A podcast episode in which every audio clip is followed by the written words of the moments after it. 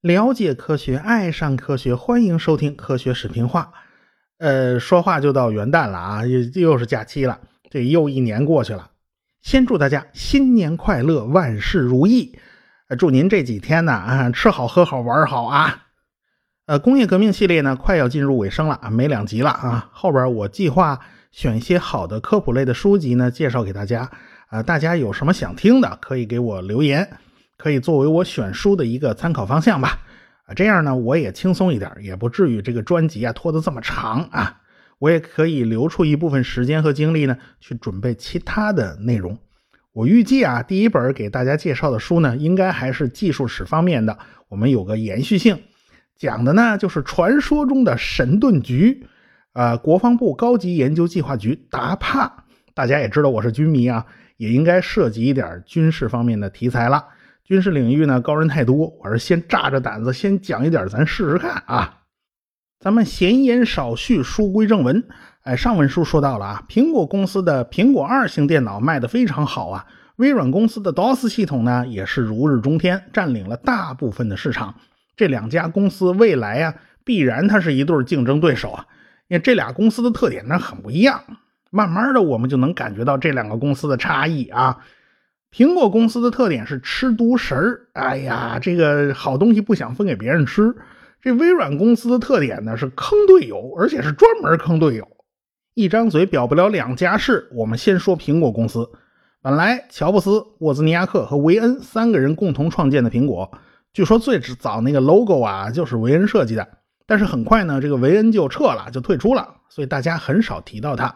主要苹果公司就是乔布斯和沃兹尼亚克两个人管事儿，技术主要是沃兹尼亚克来管，乔布斯的角色呢大致上是产品经理。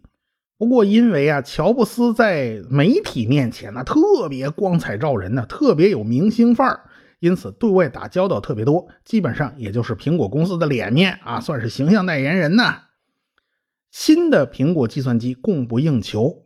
以前呢，乔布斯去参加计算机的展销会的时候，就看见人家拿着精美的宣传资料到处分发呀，而且大屏幕上还在放广告片啊，一群那收购那这这来回穿梭呀，哎呀，人穿的那叫漂亮啊！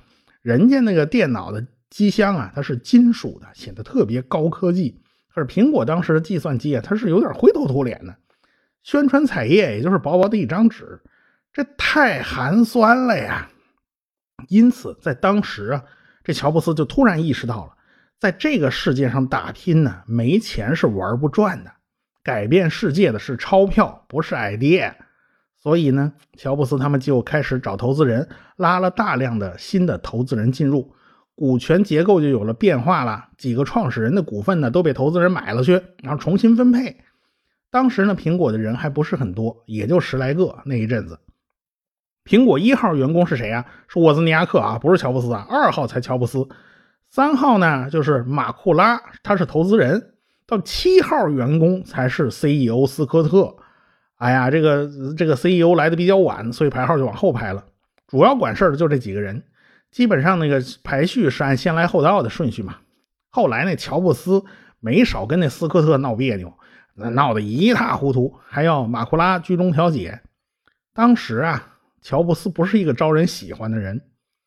一九七七年，苹果公司第一次搞圣诞聚会，这 CEO 斯科特没准备素食啊，这没准准备那素的。偏巧呢，乔布斯喜欢坐禅，哎呀，人家不吃荤腥啊。结果哎，没只只吃素，哎，这俩人就大吵了一架。为这点事能吵成那样啊？你也就知道这乔布斯是个什么样的人了。当时公司的主打产品苹果二电脑卖卖的是非常好的，很多企业就开始用苹果的计算机作为办公用途，甚至是做科学计算。很多计算呢用苹果机是足够了，一一秒钟呢大概做加法计算能算到五十万次呢，在当时算是可以了。后来呢，IBM 的 PC 就开始流行了，办公室里面的电脑就开始升级换代，旧的苹果机呢就淘汰下来了。像咱们国家呢，就是送到什么青少年宫给娃们娃娃们用了。这我当年就是这这批嘛，我就是在这种情况下接触了苹果机。苹果机当然它不能只靠着这一款明星产品呢，它还得往后做呢。哎，要开发下一代产品。过去呢，都是沃兹尼亚克这个技术宅男主导机器设计，从硬件到软件都是他搞定。这次呢，乔布斯要自己领衔来设计一款电脑。哎，这个你不能老让沃兹尼亚克干呢，不然他在公司里呢没有话语权呢。但是他在技术上他不是很行，他呢可以作为一个产品经理来发挥作用。新的项目组名字叫 Lisa，Lisa 是乔布斯私生女的名字。他对这闺女啊一点都不亲切，甚至他不想认这闺女啊，他一直不肯给抚养费，直到他母女把他告上了法庭。哎，后来呢，用做计算机项目的名字，不知道他是怎么想的，是不是心里有点补偿啊之类的。我们不是乔布斯，我们也不知道，我不能瞎猜啊。我小时候还在计算机报上看到过 Lisa 这个计算机的广告，不过那个年头已经很早了。一九七八年，乔布斯开始启动了研发 Lisa 的计划，但是他们以当时啊只是按照过去的方式在研发电脑，无外乎就是速度快一点，体积小一点，外形好看一点。也就在这个时间段，施乐公司这个做复印机的啊，他看好苹果的发展。就打算入股苹果公司，两边呢就谈呢，谈就达成了协议啊。这施乐公司花的钱并不多，大概一百万左右吧。这个乔布斯呢就提出：“哎呀，我我给你便宜了啊，你能不能让我看看你那个实验室啊？施乐公司的实验室哦。”这一看可就了不得了呀，这引发了一场计算机行业的地震。这乔布斯在施乐的实验室都看到什么东西了呢？他看到了如今司空见惯的一样东西，那就是鼠标器。如今鼠标已经是普通的不能再普通的东西了，但是在当时是一种非常昂贵的高科技产品。一个鼠标能卖三百美元呢，那叫个贵呀！哎，在当时已经是很贵的价钱了。鼠标是一九六八年发明的。最早的鼠标和现在是不一样的，有两个独立的轮子啊，也就是说它不能在桌面上随意滚，它只能沿着轮子方向，要么横着滚，要么竖着滚。哎呀，这后来改进了一下，才可以随意的乱推了。施乐公司与鼠标器相配合的计算机系统，它不再是字符界面了，不是那个命令行，而是有窗口、有滚动条的图形界面，而且电脑屏幕是竖过来的。哎呀，这个价钱也很贵。现在的人可能很少看到电脑屏幕是竖着的，而且不能转。我过去还真的见过这样的设备，那是专门给报纸排版用的系统。这屏幕啊，恰好和一张报纸的版面是一样大的，所以这一眼看过去就可以一目了然。哎，它是有特殊用途的。这个施乐公司大概它也是这么处理的。施乐的电脑是第一代拥有图形界面的电脑。但是这个销量啊，实在是不怎么样啊。施乐自己的主业不是做电脑的啊，主打产品是做打印机啊、复印机啊，因此他们就乐得跟苹果公司合作，可以说是毫无保留。有什么好东西，他们都没隐瞒，全告诉乔布斯了。乔布斯的团队的人呢，进去一看呢，立刻就俩眼发直啊，捏呆呆发愣。不过施乐实验室的图形界面还是很原始的，窗口的确是有的，但是不能重叠。几个窗口都是在平铺的啊，都是平铺在桌面上的，而且不能用鼠标拖来拖去啊。当时也没什么拉大缩小这种功能，而且计算机的速度很慢，干点啥事儿啊，你就慢慢等吧。所以后来乔布斯回到了自己的公司，他就明白了，未来必然是图形界面的天下，这才是适合普通大众的操作方式。要记住那些复杂的命令行啊、语句啊。那怎么行啊？要用最直观的方式来操作电脑才是最优雅的。Lisa 这个电脑的配置是很高的，以当时的标准来看呢，内存可以到一兆，CPU 是摩托罗拉的六八零零零，主频五兆，甚至可以搭载五兆的硬盘呐，这绝对在当还当时是厉害的了。乔布斯设计的操作系统的窗口是可以层叠的，一层层叠在一起都没关系。可以移动，也可以拉大缩小，和施乐公司的第二代产产品啊，叫 Star 电脑啊差不多。当然呢，也有很多是独创的，比如说苹果公司自己搞出了顶部的那条菜单栏，到现在 Mac 系统的顶部还是有这一根菜单的啊，这就是从当年延续下来的传统。不管怎么说，Lisa 系统呢，已经有点现代苹果电脑的轮廓了。呃，不过后来这乔布斯就被人家从项目里边给踢出来了啊！这公司部门改组，成立了五个事业部，Lisa 就划归了个人电脑及办公系统事业部。呃，这个部门的负责人他不是乔布斯啊，乔布斯呢也没能当上公司副总裁啊，只当了一个董事会主席。这董事会主席基本上就是一安慰奖，纯粹是个摆设，就是留着他去跟媒体打交道。你不是人气明星吗？对吧？Lisa 的开发总体来讲是不成功的，售价太贵了啊，一万美元一台呀，你卖多少钱呢？谁也买不起啊。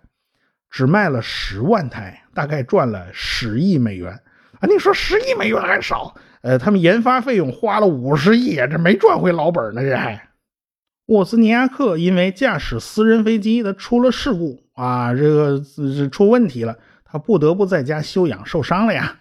后来呢，他就慢慢淡出了苹果公司，他不管事了。创始人就只剩下了乔布斯自己。在乔布斯在整个公司里面被边缘化的这段时间呢。乔布斯是第一次尝受到了什么叫挫折呀？这挫折的滋味是不好受的呀，所以他千方百计就要东山再起。于是他就盯住了当时公司里面一个小的项目，叫 Macintosh。项目主管呢叫拉斯金啊。这个乔布斯这一插手，就弄得人家拉斯金非常的不痛快。乔布斯经常干这种事儿，他人缘啊，说实话是真不怎么样。Macintosh 就是现在苹果电脑的爷爷啊。苹果的操作系统也被称为 Mac OS，就从这儿来的，就从 Mac Macintosh 来的。不过这是后话了啊。在推进 Macintosh 研发的过程之中，乔布斯就逐渐掌握了很多特殊资源，比如说这个项目组啊有自己的办公室啊，一般人进不去啊，还有免费的饮料供应啊，上班可以玩电子游戏啊，还可以出去打乒乓球啊，还有免费停车位啊等等。而且呢，乔布斯还经常带着这帮开发人员一起出去搞团建呢，经常的大喊大叫啊！你们是要当海盗呢？你们还是要当海军呢？哎，还把印着一大堆骷髅头旗的那个那那个 T 恤啊，就发给他们小组成员。这经过这番洗脑啊，这这这这打了鸡血一样，一个个都特兴奋。乔布斯要求他们一个礼拜工作九十个小时，这等于是一个礼拜干六天，一天干十五个小时啊！比我国那九九六还过分呢！这种劳动强度啊，这摆明是拿人当牲口使用啊！这牲口还特开心，一天到晚想着改变世界。你说说，像 Macintosh 的配置比 Lisa 要差一点，CPU 的主频呢高达七兆，但是其他方面的配置是不如 Lisa 的。定价虽然比 Lisa 电脑要便宜，但是价钱也不也不低了啊，比 PC 还是要贵的。第一代 Macintosh 的体积比现在的微波炉还能小一号，是一台一体化的电脑，一个大方盒子，上面是一个屏幕，下面开了一条缝这就是插软盘的地方。当时的电脑工作是少不了软盘的，外观非常简洁，就是一个方块，接上键盘、鼠标，插上电源，它就可以开始工作了，三根线就能搞定。一九八四年，Macintosh 召开了发布会。乔布斯平常穿穿着是非常随便的，这一次啊，他穿的特别正式啊，那是西装革履西装还不是系领带的，打领结的啊。他呢，当着大家的面打开包啊，从里边伸手就把 Macintosh 电脑给拎出来了，可见这台计算机分量头一点都不重，而且呢，看上去也不是那么特别笨的那种样子，还是挺小巧的。乔布斯就接上电源。安装好鼠标，从口袋里拿出了一张软盘，插进了电脑，然后这计算机就开始启动了。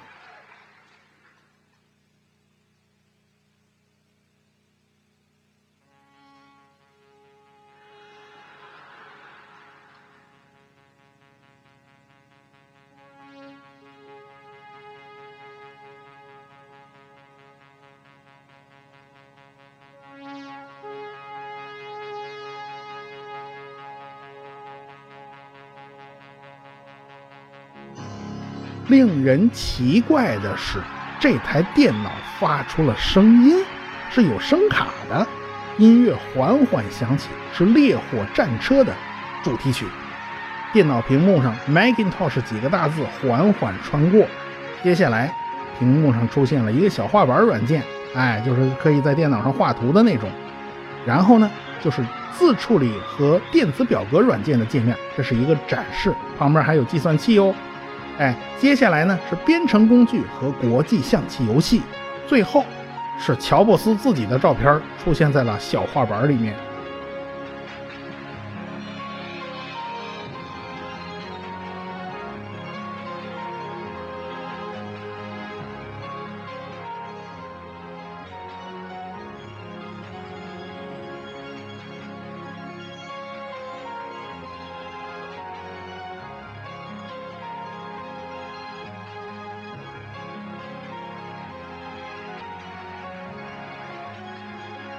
等一切都过去以后，电脑开始用语音来介绍自己，这当时就引起了观众的惊叫啊！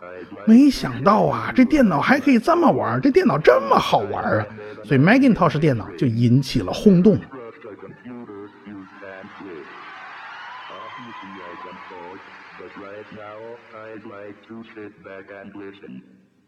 So it is with considerable pride that I introduce a man who's been like a father to me, Steve Jobs.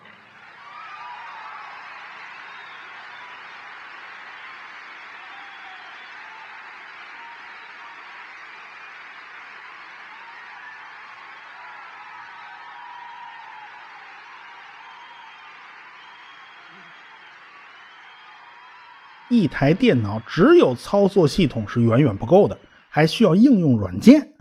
乔布斯对 Macintosh 的定位就是办公用的电脑，当然是需要配备办公用的软件的。那自己开发吗？这恐怕就来不及了，那就必须去找别的公司来开发。找谁呢？乔布斯就找到了比尔盖茨，也就是微软公司。比尔盖茨呢，就见到乔布斯的 Macintosh，那嘴巴张得老大，哇，这才是真正的家用电脑啊！比尔盖茨就开始为苹果电脑编写程序，比如说文字处理啊、电子表格啊。微软当时深陷一场办公软件大战之中，竞争对手呢有 WordStar 啊、WordPerfect 啊，还有电子表格方面是 Lotus 一二三，他们都在竞争啊。当时的微软是不占优势的。不过，微软也看到了 Macintosh 平台的优势，那就是所见即所得，这就是图形化操作界面的好处。这是字符界面根本就做不到的，对于文字排版来讲是非常大的优势。一九八八年，裘伯君搞早期版本的 WPS 的时候，也是在 DOS 平台上，也是字符界面。为了排版，需要在文档里面插入很多的控制字符，然后呢，可以在打印预览里面来看看最终的效果。这在当时已经很不简单了。当时很多字处理软件根本不知道打出来是什么样子，只有打印完了你才知道，哇，排歪了。所以当时 WPS 这个功能是很强的。但是1988年，对于办公软件来讲，字符界面已经时日无多了，所以出来就已经晚了。微软一开始和苹果的关系还不错啊，毕竟不存在竞争关系。但是微软已经下定决心要搞自己的 Windows 了，这就和苹果公司形成了冲突。这个比尔盖茨啊还嘴硬，他说乔布斯他也是抄来的，是抄施乐的，他只是来晚了一步。哎呀，你你抄在前头了。其实乔布斯抄施乐他是合法的，因为施乐和苹果本来就是一伙的嘛。这微软抄袭呢是没有得到苹果许可的。不过这种事儿呢也说不太清楚。这个盖茨啊只是抄了思路啊，外观和代码都是和 Macintosh 有着很大的区别，是不一样的。真要深究起来呢，你未必能抓得住什么把柄。不过对于苹果公司来讲，总觉得是盖茨在背后捅了自己一刀。不过微软这种事儿办的的确是有点不太地道，而是坑队友啊！上次坑了吉尔戴尔，这次坑了苹果，啊，后来还有被他坑的呢，坑什么手机厂商的多了去了，最后还坑了一把诺基亚，这是。所以啊，微软就这脾气，就是坑坑坑队友啊！这是。乔布斯那一阵子啊，运气糟透了。尽管 Macintosh 的发布会非常轰动，专门为这个拍的广告效果也非常棒，但是。Macintosh 的销售却是一场惨败，每个月只能卖出去一万台。本来呢，预计卖五十万台的，结果这公司啊积压了二十多万台啊在仓库里头。乔布斯呢就和苹果的管理层啊就闹翻了啊，这个 Macintosh 项目组的人，这帮底下的员工就发现，哎呀，自己累死累活的，自己的工资比隔隔壁那个 Lisa 项目组啊低了好多。哎呀，这边项目组的领导比人家员工拿的还少。他们顿时觉得自己被乔布斯给忽悠了，给耍了。哎呀，你这洗脑啊，太厉害了，你太能忽悠了，你介死。结果他自己就成了廉价劳动力了，人家能干吗？所以乔布斯这是上上下下全部得罪光，里外不是人。最后啊，他大包辞职啊，被踢出了苹果公司。微软呢就不一样了，微软当时就是一路蒸蒸日上，从 Windows 3.1开始。逐渐就站稳脚跟了，就是各种各样的技术也都完善了。普通的 PC 机上也可以接上鼠标体验图形界面，尽管这个图形界面只是架设在 DOS 上的一层壳子。借助图形界面的加持，微软的 Office 系统就开始占据市场的主流。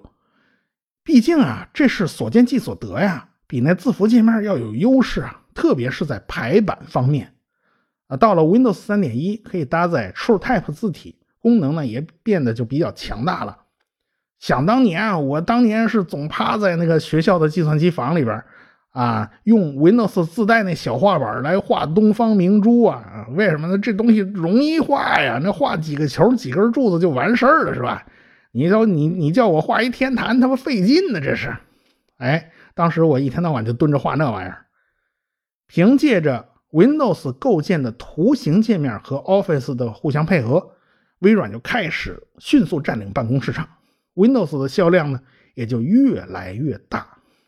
正好就在那个时间段，英特尔的三十二位芯片八零三八六刚好上市，内外总线都是三十二位哦。过去的十六位的 DOS 已经无法发挥这块芯片的能力，所以 Windows 的出现可以说是正逢其时啊。所以 Windows 就和 Intel 就组成了一个联盟啊，叫 Wintel 嘛，对吧？这一搭一档的就扩展势力，这边出个新版操作系统，那边就出了个新的芯片啊。九十年代几乎就是这么过来的嘛。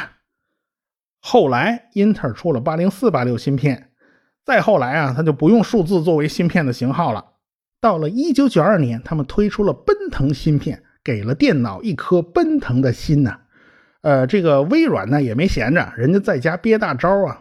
他们正在研发代号为芝加哥的操作系统。在一九九五年，他们隆重推出了 Windows 九五操作系统。微软跨上了一个新的台阶。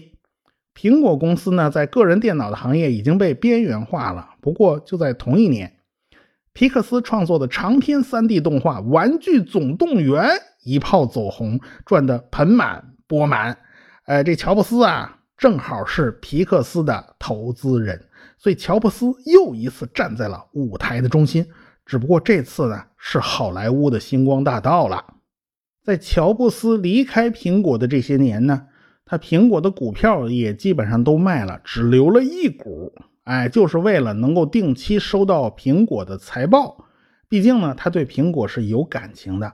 他再次创业呢，就建立了 Next 的电脑公司。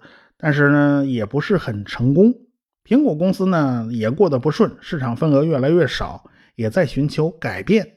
最后呢，是苹果收购了乔布斯的 Next 电脑公司。这乔布斯呢，就以这样的方式又回到了苹果。刚回来的时候呢，乔布斯只是顾问啊，他不管什么事儿。后来董事会实在是忍受不了这股价一直在下跌。就提前砍掉了现任 CEO，请乔布斯回来掌舵。但是乔布斯犹豫了半天没答应，他只是答应当个临时 CEO。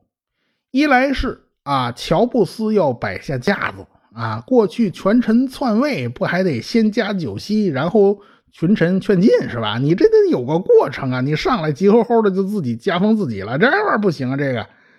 二来呢，他自己信心也不足，离开苹果十一年了，苹果也不再是那个锐意进取的苹果了，已经是问题重重啊！他回来掌舵，真的能力挽狂澜吗？所以他吃不准。但是乔布斯没想到，就在这个时候，有个人在关键时刻就帮了他一把，帮助他稳住了这个阵脚。这个人是谁？我们下次再说。科学声音。